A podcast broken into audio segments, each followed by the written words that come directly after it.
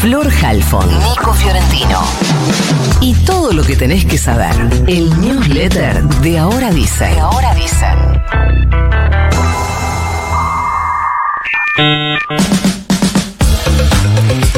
Las localidades ribereñas del área metropolitana de Buenos Aires se ven afectadas por la crecida del río de la Plata, que anoche registraron alturas superiores a los 3 metros, lo informó la Prefectura Naval Argentina, el puerto de La Plata, el de Buenos Aires, el de San Fernando y la isla Martín García, porque esta temperatura y los vientos que conlleva no son gratuitos. No solemos contar casos de femicidios, sino hablar en todo caso de la problemática, pero esta semana ocurrió algo que describe fuerte la problemática y es que en menos de 24 horas se registraron tres casos de femicidios. Ocurrieron en las provincias de Buenos Aires, Córdoba y Río Negro y todos obedecen a la tendencia general que es que el principal acusado fue la pareja o expareja de la víctima. Los femicidios fueron registrados entre la noche del domingo y la madrugada del lunes en el partido bonaerense de La Matanza, en la ciudad cordobesa de Villa Dolores y en la localidad rionegrina de Allén. Los asesinatos de las tres mujeres se suman a los al menos 19 femicidios ocurridos en octubre en todo el país.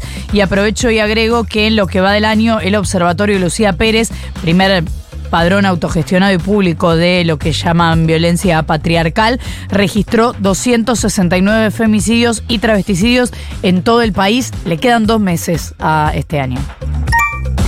Ayer se reunieron las comisiones de Ambiente y Desarrollo Sustentable y de Presupuesto y Hacienda del Senado para una sesión informativa sobre un proyecto para crear el área marina protegida Agujero Azul en la plataforma continental argentina para crear una zona restringida en la que no se puedan dar permisos de pesca y que los permisos de pesca que ya hay no se puedan renovar. Es un proyecto que ya tiene media sanción de la Cámara de Diputados, pero que va a perder estado parlamentario si no se trata antes del 30 de noviembre. Cuatro senadores del PRO adelantaron su apoyo a Javier Milei y ahora también se empieza a resquebrajar el bloque de Juntos por el Cambio en, en el Senado, en la Cámara Alta, algo que parecía controlado después del documento conjunto que habían emitido en el interbloque la misma semana posterior a las elecciones, mientras eh, Macri y Bullrich iban a la guerra contra Carriola, Reta, Lucer, etc. Es eh, absolutamente inverosímil a esta altura que Juntos por el Cambio sobreviva tal cual lo conocemos después del 10 de diciembre diría que es imposible si gana Milei y muy pero muy difícil si gana eh, Massa, pero que tiene una posibilidad ahí. Otro síntoma, ayer dos diputados del PRO presentaron un proyecto para que el gobierno corra el feriado del lunes 20 de noviembre al lunes 27 para evitar que las elecciones caigan en un fin de semana largo y que esto, entienden, eh, eh, digamos, eh, de alguna manera desestimule a la gente a ir a votar o gente que se quiera ir de viaje para no votar. ¿Quiénes firman este proyecto? Cristian Ritondo y Hernán Lombardi, dos de los halcones del PRO que avalaron el pacto de Acasuso entre Macri y Milei. Un comunicado de intelectuales en apoyo a la candidatura de Sergio Massa hizo bastante ruido ayer, más que nada por la aparición entre eh, los y las firmantes de tres nombres siempre muy refractarios a cualquier cosa con olor a peronismo. Hablamos de eh, Beatriz Arlo, de Graciela Fernández Mejide y de Roberto Gargarela. Hay más firmas, pero estas son las tres más ruidosas, claro está. Lo cual demuestra, por un lado, cierta interpretación del contexto histórico y valoración de lo que está en juego, y por otro, que es posible anteponer el compromiso con los valores democráticos a cualquier posición política que uno pueda tener. Eh, dicen en el documento que con mi ley aparece la explícita negación de pacto de los derechos humanos que habilita un reformo de un retorno perdón, de las formas de violencia política y estatal que creíamos superadas. Dice que la propuesta plebiscitaria de gobierno de ley anticipa una práctica cesarista y autoritaria y eh, dicen que si bien critican la gestión económica de masa, hablan de la necesidad de establecer un cordón democrático contra los peligros de una deriva autoritaria encarnada por Milley, posibilidad hoy representada por el triunfo de Massa. Digo esto y leo esto porque no solo dicen que Milley es un peligro y que no hay que votar a Milley, sino que dicen taxativamente que hay que votar a Massa.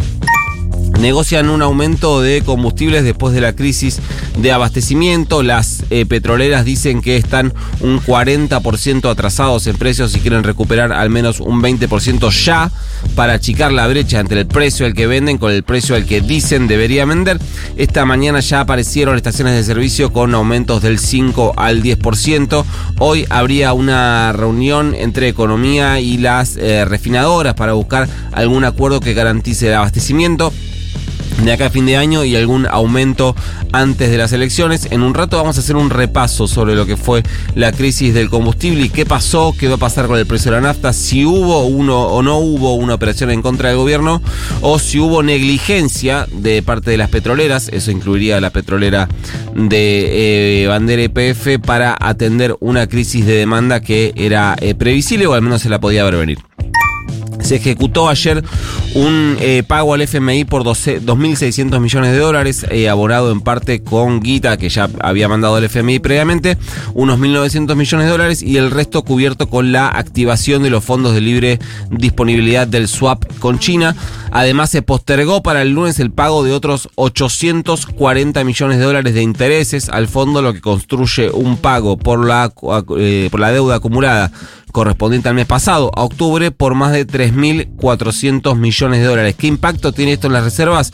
Bueno, el Banco Central, como contaba ayer acá Flor Gutiérrez, quedó en su piso histórico de reservas, 21.800 millones, el nivel más bajo desde 2006, completamente crítica la situación.